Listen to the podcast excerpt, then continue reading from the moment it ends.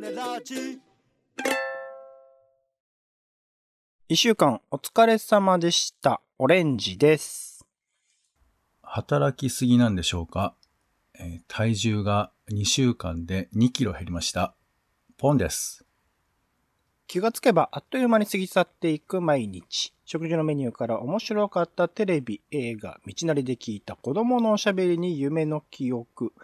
オレンジとポンの二人が日々を思い出して拾います。種メガネです。あなたもご自身の生活を思い出しながら聞いてみてください。時々皆さんからのメッセージもご紹介させていただきます。はい。はい。いやー、1週間あっという間ですな。あっという間ですね。本当にね。昨日のことのようですよ。そして1年前のようですよ。えーまた相対化人間がここに初、発言いたしましたけども。相対化とは。はい。えーっと、まあ、巷では、なんかサッカーが盛り上がってるらしいね。あ、ポンさんにもそう見えてますか？よかった。いやー、あのー僕はさ、ほら、一応家族が LINE してんのよ。はいはいはい、聞いたことありますね。家族がさ、まあ、なんかその、サッカーやってた人とかもいるから、あ、そうなんですね、家族、ご家族、そう、だからちょっとさ、サッカーで、何？あの、まあリアルタイムでああいうのあるから面白いよね。前半こうだったから、なんとか後半、えーこのままで引き分けでもいいから頑張ってみたいな、そういうことを最初書いてんだけど、そんな話を、そんなリアルタイムでっていうのは？まあたまたま見見てたからそういうタイミングになったんだと思うけど、そしたらなんか状況が、えっ、とごめんなさい、先に言っとくけど俺見てないんでわかんないんですけど、えっと、日本、え日本対ドイツ戦の話をしてるんですよね。そうそうそうそう、日本対ドイツ戦で、はいえー最初なんか、と、取られたのかな、点数を。そうですね、そう先制点、ねそうそう前半でね。そう。はいだだから、まあ、なんとか、あの、これ以上は話されない方がいいとか、あと、なんとかまくってくれみたいな話をしてんだけど、だんだんとなんか、まあ、そこまでものすごい応酬じゃないよ。応酬じゃないけど、あれ、はいもしかして、うわーみたいなこととかが書かれてて、はいはいいやー、これは、で、ほら、現地のさ、応援してる日本人の様子とかもちょっと出てくると、もうめちゃめちゃ興奮してるじゃない？まあそうでしょうよね。わざわざカタールまで行ってるぐらいですからね。わざわざって言い方悪いけど、まあ、とにかくさ、多分、あの、む、そっちに、そこに向いていれば向いているほど、やっぱそはいの興奮とかドキドキはすごいんだろうなと、えー、遠くで、あの、眺めてる感じではいますけど、オレンジさんどうなんですか？よく言われる言説として、その、なんていうんですかね、ワールドカップのニュースがすごく報道されることによって、うんまあうん。日本とか海外含めて大事なニュースが報道されてないんじゃないかなみたいな話を聞くんですけど、まあ、僕はね、へワールドカップについてはものすごく今熱を持って見ていて、深夜とかはい。本当に生活大変だなというぐらいにあの時間が取られているので、まあ、困っちゃー全試合見てる。全試合はさすがに見てないです。全試合見てる人っているのかな？わかんないけど。どこを軸に見てるの？日本戦はまあ見るじゃないですか、多分。まあそうっすね。うんのーあと見れる試合かなどっちかっていうとね、リアルタイムのその22時とか19時とかやってる時間帯によってで、まあ起きてたらそれこそいあの1時とかの試合見ちゃうんですけど、今うん結構中心が多分4時とかなんですよ。朝4時とかなんで。で、はい。今度の、えっと、最終戦、えっと、グループリーグの最終戦のスペイン戦とかも4時とかスタートなんで、うんさすがにそれは見れないなみたいなの録画では見ないの？一応録画もしてますけど、まあ、うんものすごく時間が割かれてしまうものなので、なかなかそういうの見にくいっていう話はよくよくて、まあ、ポンさんにね、こんなにこのワールドカップの話をしても盛り上がんねえなと思ったんで、何言ってんのよ。ニュース、もう、もう、もうさっきあエピソードで言ったでしょ、あなた。はい。もうないなっていうのが分かってるんで、あの、そのニュースとかが報道されないみたいな話が結構、まことしやかに言われているんだが、それは本当なんですか？その、まあ僕は普段日常的な生活として見ているモーニングフラッグやら、なんかその世界のトップニュースやら、そういうものを見てる限りにおいては、一応一に一つのコンテンツとして、ワールドカップのネタみたいなのは語られるというか紹介されるが、まあそれと合わせて当然、そのカタールにおける人権問題やら、何やらっていうところは、えー報道されているし、なんか他のニュースも別にそれで消えてるわけではないんじゃないかな、みたいな。なんか陰謀論的に今日本の国会が何か臨時国会で動き出そうとしてるみたいな感じなんじゃないかなと思ってるんですけど、実際どうなんですかね？難しいこと言うね。だってあのーポンさんはサッカーのニュース興味ないから、それ以外を基本的に見てるわけでしょ、今。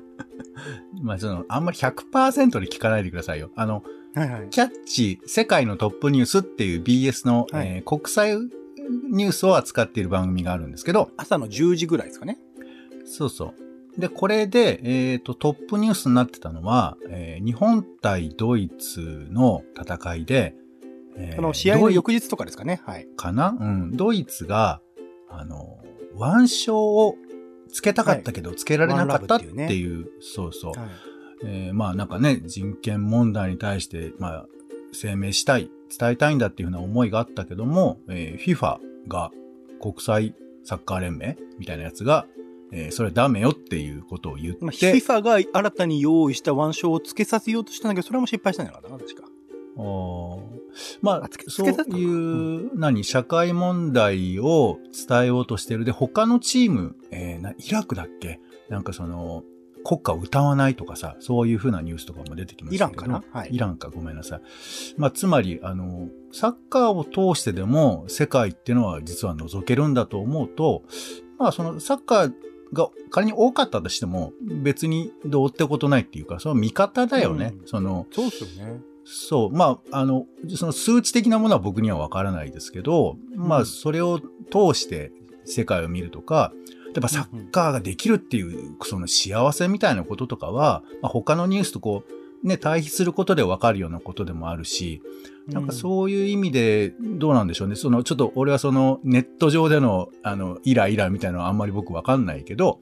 うん。うんうんまあ、普段見てる僕らの姿勢がと問われるっていうか、気がつかされるってことだろうね。要するに興奮するようなものをついつい目移りしてしまうのがやっぱりニュースの割とこう本質的なところで、そことどう距離を取れるかとか、冷静になれるかみたいな。もちろん興奮する楽しみもあると思うんですけど、っていうことを家族には言えません。多分、それこそ、まあ、今のカタールの人権の問題とか、さっき言ったみたいなワンチームの、僕、サッカー結構見てる方ですけど、ワンラブみたいなものの動きを、それこそヨーロッパのチームの、まあ、それこそノイヤーとか、まあ、各代表のね、チームのキャプテンとかが、まあ、主導、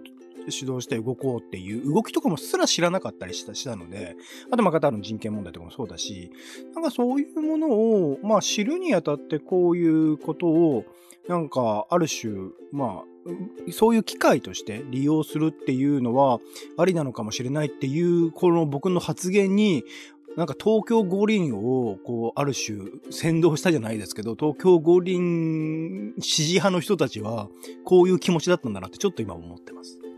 うーん。もうなんか何派みたいな話とかももう、もういいわ、もう別にもでも現実問題として東京五輪とかそういうものをある種推進していくっていう心持ちを持った人はいるわけでしょ派閥っていうわけではないけれども。そういう人たちっていうのの、う。うん、なんかある種気持ちを、どうです？ポンさんはなんか分かるものあります？その世の中的には、ある種批判的な視線で見られるかもしれないが、自分を貫いている何かみたいな。うーんそうね。まあちょっと俺はいい加減な人間だから、局面局面で褒めるところと褒めたくないところとあると思うから、まあうんもちろんこのワールドカップそのものの実施について、俺が異議を申し立てることも別にできなくはないですけど、まあ、あそれはそれとごめん、まああえて切り分けたとして、まああの批判っていうよりは、ポンさんが肯定的にこう捉えたいもの。だから、例えば世の中的にうなぎを食べることは批判されているが、その中でも僕は強行するみたいな。うーん、いや、つまり、まあごめんね、これも、俺も相対化人間になっちゃうけど、あの、うんそんなイエスかノーかで分かれてないと思うの、本当は。うん、うん、うん、うん。だけど誰かが、ん強硬に反対だとか、強硬に賛成だとかいうふうになんか分けようとするんだよね。うん、うん、うん。で、まあ、わかんない。本当はそうあるかもしれないし、もちろん様々なデモとか、えー先ほどのイランの問題で言えば、それはやっぱりひどいと思うけど、でも、これやっぱりディティールの中に実はいろんなことがあるんじゃないかっていう面も一方ではあるから、うんだから、局部的にはそのね、批判もした方がいいと思うし、腕章の件だとかっていうのも、まず、あ、そういうことあるんだなってのはわかるけど、これでも、この裏是々非々あって、どちらの意見もあるけれども、うん。なんか結局生きていく中ではどちらかを選択しなきゃいけないじゃないですか。その、どちらともないっていう状態ってないじゃないですか。サッカーだったら見るか見ないかでしかないから、ポンさんの場合だったら多分見ないでしょ？いや、見るよ。いや、だから見、そう見、見るよって。だからさ、そのさ、見ないでしょとか見るでしょとかっていう、こういうのがあんまちょっと俺得意じゃないっていうかい、やいやいや、違う違う違う、現現実の選択として、見るか見ないかじゃない。で一試合でも見るか、か、見たりはする。それはだから見見る方じゃない。いや、だからちょっと見るとかもあるじゃん、別に。あちょっと見るも見るじゃない。だから見るで、じゃあいいよ、見るでいいよ、見るよ。うん。その選択の中で、うん。なんかそう、そういう気持ちはわかるかなっていう、その、ある種の、だから僕はだから東京五輪についてはある種否定派のは立場っていうか、あのーなくせばいいっていう風にぐらいに思っていた立場だったけれども、なんかその、なんて言うんだろう、そこに乗っかってしまった時に、うん、なんか、こう、今自分が逆の立場にいる時にまただから見える視座というか考え方って違うなっていう感覚ですよね。そう、そうだね。まあ、あの、僕はオレンジさんほどその原理派ではないので、結構いい加減に見たり見なかったりしてしまうんですけど、まあ、その時々に応じて、あ、応援してる人ってこういう気持ちかなとか、あ、嫌な人ってこういうことことことかなっていうのは、まあ、想像はするようにはしてますよ、その、時々自ね。分自身がまあ違う立場。だから今回で言えば見ない側の人の立場を想像するっていうことか。そう、まあ、ワールドカップ、そうね。まあ、うん、僕はそんなに見ない方だから、なんか、ちらっと見たらすぐサッカーのニュースとか、なんか、みあの、アナウンサーがさ、あの、青い服とか着てると、ふふって思ったりはする、しますよ。もちろんそういうのもあるし。あんまりそれは確かにないっすよね。まあ、とか東京五輪とかだと決まったユニフォームみたいなのがないからか。まあ、あとそれはね、ワールドカップサッカー、いや、これ、ちょっと話ごめん長くなっちゃうけど、例えば、俺、あの、開会式があるのを知らなかったの。はいはいはいはい。そんなに盛り上がんないですからね。でも歴代、あそこの中には、やっぱいろんなことが込められているっていうのも、なんかちょっと見ると分かったりだとか、うんうん。で、一方でそのワールドカップサッカーの課題みたいなこととかってあんまり俺理解してないわけよ。その、うんまあ五輪はさ、ねはいめちゃくちゃにこう叩かれまくったから、ちょっと可視化されたけど、うん。ワールドカップって実態どうなのかっていうのは知らないわけですよ、ほとんど。はいはいはい。で、その認知の違いで、その課題性みたいなものとかの、まあ、うん深度が変わってくるとは思うから、まあ、うん本当にいい加減なものなんだなとも思うし、興味関心を持つってことが、まあ、いかに物事を、えー、推し量るために必要なことなのかっていうことは、まあ、思うよね。うんうんうんうんうん。なんかそう、このタイミングで、だから逆に言えと、まあ一応ニュース番組とか見てるけど、拾えてないところもあるから、まあなんかちょっと懐かしい感じになるかもしれないですけど、その、なんか気になったニュースとかあります？ポンさん。おー、そうですか。うーん、そうね。あの、インドネシアで大地震が起こったんですよ。はいはいはいはい。え、一週間ぐらい前？そうこう、一週間くらい前かな。だこれはね、いや、まあ日本もさ、地震大国だったりしますけど、はい、まあやっぱその、お家の作り方とかの構造がやっぱ違ったり、あともう土砂崩れて、もう丸々な、うん入り込んじゃったりとかしてたりするから、まあこれをどうしたらいいのかみたいなこととか、あれっまあてエリアで言うと、ど、どの日ジャワ本のジャワ島でですねジャワ島なのか。そうかそうか。はいあの、はい。ジャワ島、まあ本島なのかな？うんとかがあったりだとか、うーん、まあ、そうね。まあちょっと、はい。パッと思いつくところだとそんなところかしら。まあだからウクライナの話も続き、うん。プーチンがね、あの、キューバの人とは、キューバの大統領と会ったりとかね、いろいろうなん動きはあるみねたいです。COP27 とかもね、行われていたりとか、まあ、海外に目を向ければそういうこともありますし、んそう。まあ、だからね、あの、すべてを相対化するのはなかなか僕は難しいことだと思うんですけど、まあ、僕はだから、こう、いい加減にいろんなものをつまみつまみ生きるっていう、ごごちゃごちゃ生きるっていうのが、まあ、ある意味大事かなっていう気もしますけどね。種枕なき後は、ポンさんは、こういうニュースの消費はどうしてるんですか？消化っていうか、消費？アウアウトプットというか。うーんどうなんだろうね。まあ、でも、なんか、一応、あの、ば、テレビとかは見たり、あの、サイトとかちょこちょこ見たりはしてますけど、まあ、あんまり人に喋る機会はなかなか、ね、それこそやっぱなかなかないよね。なんかいわゆるその僕は前に種付けでやっていたようなその映画のスケジュールとか展覧会のスケジュールみたいなものはさらっとこう日常生活の中でも確認するタイミングがあったりするっていうか無理やりそういうスケジュールを組んでたりするんですけどうん。やっぱニュースはね難しいっすよね。そうね。だからこうね、人とのコミュニケーションツールとしてニュースを考えると、なかなかその、向こうが期待してるものがね、えばほら、サッカーの話してるときにさ、大相撲の話とパッとできないじゃん。同じスポーツだとしても。そうっすね。サッカー好きで大相撲も好きな人はあんま見たことないですね。いや、それ全然いると思うけど、その、肉体の触れ合いみたいなものなのかなやっぱりリズムみたいなものがあるから、その時に、じゃあね、国内のこのこういう課題、社会課題がありますよとかって突然言い出してもなのかもしれないとか、なんかいろいろリズムみたいなものが割とこうニュースには結構要求されたりするなと思いますけど、うんうんうんまあそうね、なんかなるだけ、あの、全然関係のないものとかをね、混ぜ込みたいなっていう気持ちはありますけどね。うんうんうんうんなんかそこら辺のね、どういう、どういうルーティンじゃないですか、どういう形にしていけばいいのかみたいなものは考えたいかな。あとは、思っているがなかなか日々の忙しさにかまけてできていないんですけど。はい。さあ、じゃあ、混ぜこ、混ぜ込みましょうか。えーこちら行きましょう。はい。えーうん続いてみんなの種のコーナーです。あ、そんなコーナーをやるんですね。はいはい。はい。えーあなたが気になっていること、あの人がハマっていること、偶然出くわした新しい種など日々、気になった種の話を紹介します。さあ、ということで今回は、えーペンネームポンカンさんからいただきました。ありがとうございます。どういたしまして。先日、六本木のイベントで、みかんをもらいました。みかんって、タバコを出して一服しない？に匹敵する、まあまあちょっと話そうよアイテムの一つかと思います。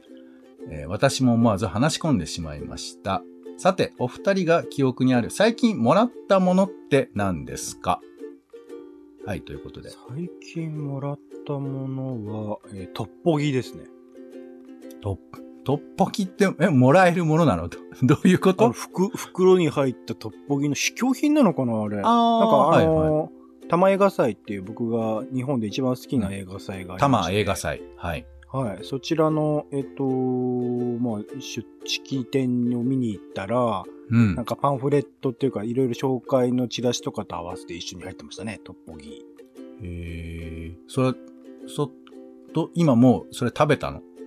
まだです。つい、つい昨日の話なんで、あ、はい昨。日なんだ。へーはい。熱々のね、熱々のトッポギがこう、あの、チラシの中に入っていて、熱い熱いってどうやって持って帰るのみたいなやつでしたよね。はい。さあ、このボケ俺はどう調理するんでしょうか？はい。ごめんなさい、熱無理です。々もちもち。熱々もちもち。それどうなの？そういう食べ物がさ、もらえた時は、ちょっと嬉しいの？それとも別に、あの、しらーっとして、るものすごくものによりますよね。ちゃんと美味しそうなものっていうか、ちゃんと自分トッポギの中ではどうなの？食べれる。うんトッポギはあ、。美味しい、嬉しいです、嬉しいです。普通に食べようと思ってます。うんうんあのーこれね、ポンカンさんみかんもらったって言うじゃないですか。はいはい。みかんってさ、あのーその場で食べる感ちょっとあるよね。まあ、持ち帰るとね、傷むからね。えー、傷むっていうか、なんかほら、その場で食べよ、ちょっと食べる時間一緒にいようみたいな感じあるじ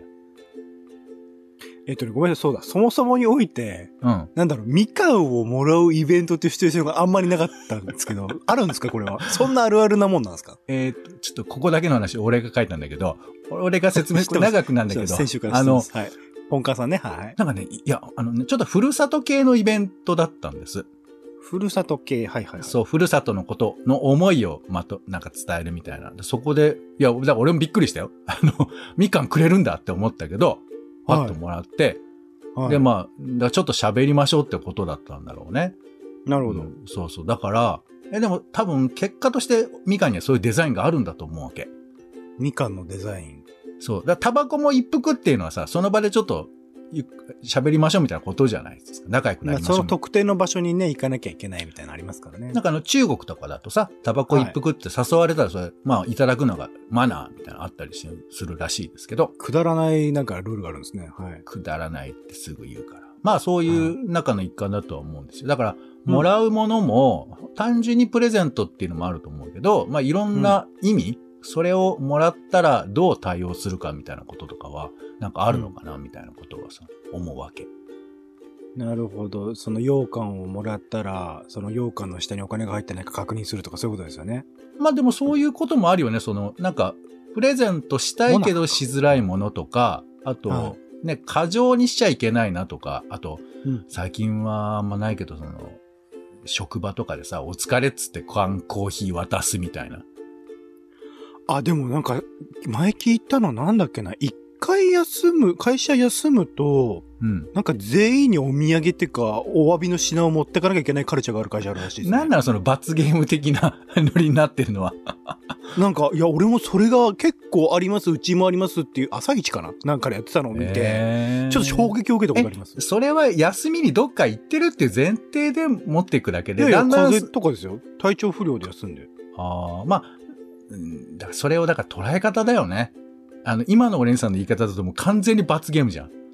いや、ほんとブラックの極みみたいな会社だなと思いましたけど。まあ、だけど、いや、人事休んで、あの、ご迷惑をおかけしましたっていうふうなことをコミュニケーションとして伝えるっていうのは、まあ、泣かないとは思うけどね。だから最初のそのなんか、あれですよね。そういうところで、こうなんとなくお気遣いでやっていたものがある種風習化しちゃったらええみたいなことかもしれないですけどね。だ形が、その、なんか、何、本来の意味を失った時にどうするかだよね。誰が始めてねっていうね。うんマナー講師みたいなのやってくるじゃん。はシンプルにまなんすかね。はい。ごめんごめん、ちょっとなんか、なんで急に俺らのストレスがこれ爆発してるのかわかりませんけどマナー講、師ね。マナー講師のマナーってなんだよなっていうやつですよね、あのね。はいえーね、皆さんもあの、楽しいもらい物あるかと思いますのあで、、ちなみに、え、えっと、ポンカンさんから離れたポンさんをなんかもらってもあるんですか？俺最近ね、もらい物ね、あの、駅前とかで、はいはいティッシュをもらうじゃない？はいはいはい、配ってますね。そう。あの、駅降りたらさ、すごい俺を見つめてくる男性がいるの。あら。もうすごい、えっ、とね、まあほんと秒数に言えば5秒ぐらいなんだけど、うん。で、見つめられた後にシャッとティッシュを渡されて、あら。俺、頬をあからめちゃったよ。なんかこいつは必要としてるやつだなって思われたってことですかね。わかんない。その、品定めの時間が長めの人なのかもしれないんですけど、そんなに品定めする必要ない仕事ですよね、あれ多分ね。で俺はそう思ってたんだけど、はい。だからちょっとさ、その過剰に、あ、結構ですって感じで逃げてきちゃったんですけど、多分見つめられたことによって、あ、こいつは欲しい人なんだなって思った。なんかずっと嫌われてさあ、ずっと配っても配っても俺が誰ももらって見つめくれなくててたの。そう、逆だったんじゃないですか？うん。あの、うんなんかもう配んの嫌だなーっつって、あー疲れたと思ったらやたらと見てくるやつがいるから、あ、この人は、俺の仕事をついに活かせる人だと思ったってことじゃない？そしたら断られたんでしょ、でも。えっ、と、ちょっとだけまた俺け、俺が傷つけられたんですけど、もう、はい。ということで、ポンカンさんありがとうございました。以上、みんなの種のコーナーでした。はい。種ラジは Spotify や Apple Podcast などでほぼ、えー週に1、2回配信中です。お好きなサービスでの登録やフォローをお願いします。更新情報は Twitter でお知らせしています。また、番組の感想やあなたが気になっている種の話もお待ちしております。このみんなの種のコーナーもね、ぜひぜひ送っていただければなと思っております。公式サイト、公式サイト、種ラジ .com のお便りフォームからお送りください。ツイッターでハッシュタグタネラジ、ハッシュタグカタカナでタネラジで投稿いただくのも大歓迎です。それではタネラジ、今週の一曲、オレンジの方から、えー、ミラージュコレクティブのミラージュという曲ですね。うん。えー、ポンさんもお見ていらっしゃるとおっしゃってました。エルピスというね、えー月曜10時フジテレビ、まあ、カンテレでね、作っているドラマの主題歌でもあるところです。結構ね、毎回形が変わるというか、曲調はほぼほぼ同じなんだが、そこに乗っかってくるシンガーの方が毎回違うんじゃないか。男性の場合もあれば、女性の場合もあれば。ああ、いろんな人が関わっているのかなとか、長澤まさみさんが歌ってるのかなとか、いろいろな話題になっているエンディングテーマ、エンディングにかかる曲。まあその映像自体ね、えっ、と、エンドロールに、ね、流れる映像もちょっとドラマ仕立てなんだけれども、ちょいちょい毎回、えー話数ごと1話とか2話とか話数ごとになんか違う内容がちょっと挟まってるみたいなところでもいろいろとドラマを見てる人の中では話題になっておりますが、今回一応、あの、そのミュージシャンというかね、えー関わっていらっしゃる Mirage Collective で今まで、あの、 STUTS さんという、まあ、大豆田とわ子とかやっていたあミュージシャンの方の、おプロジェクトだとは言われていたんですが、今回改めてそのバンドメンバーとかがね、えー紹介されてみたいなところで、えー Suchmos というバンド。今はね、えっと、活動休止中ではあるんですが、そちらのボーカル、フロンタマンのヨンスさんがね、ボーカルをやっているんだよってことが明かされたりとかっていうですね。そういうのが最新話でありましたが、こういうなんだろう、この、あの、エンドロールのやり方、ドラマの内容も、なんかある種そのメディアのその報道の仕方の問題であるとか、いろいろなその裏側ではうごめいているっていうことを、まあ、見せていくリアル、リアル、メディアのリアルみたいなテレビ局を中心としたところを見せているような作品ですが、そこの、その情報を小出しにしつつ、迷わずつなんかいろいろなものを出しつつ、ちょっとそれはフェイクなんじゃないかな、みたいなことも思わせているような作りになっていて、その構造自体がすごく面白いなと思って見ているところなので、これがま最終回を迎え、今ようやく第5話で半分終わったところなので、残り第10話までね、えー、どういう風な展開をしていくのかっていうところも含めて楽しみに、エルピスも含めて楽しみなところでございます。歌詞でね、誰にだって口に出せないことがあって塞いでいる、自分でつけたリードを噛み切った獣っていう歌詞とかもすごい、やっぱドラマの内容も含めて、合わせて考えるとね、興味深いなと思っておりますので、えー、ドラマもね、ぜひ、えー、よかったら見てもらえばなと思っております。はい。ということでお時間です。次回もよろしかったらお聞きください。お相手はカルチャー中毒者オレンジと、お天気散歩人のポンでした。種ラジ、また。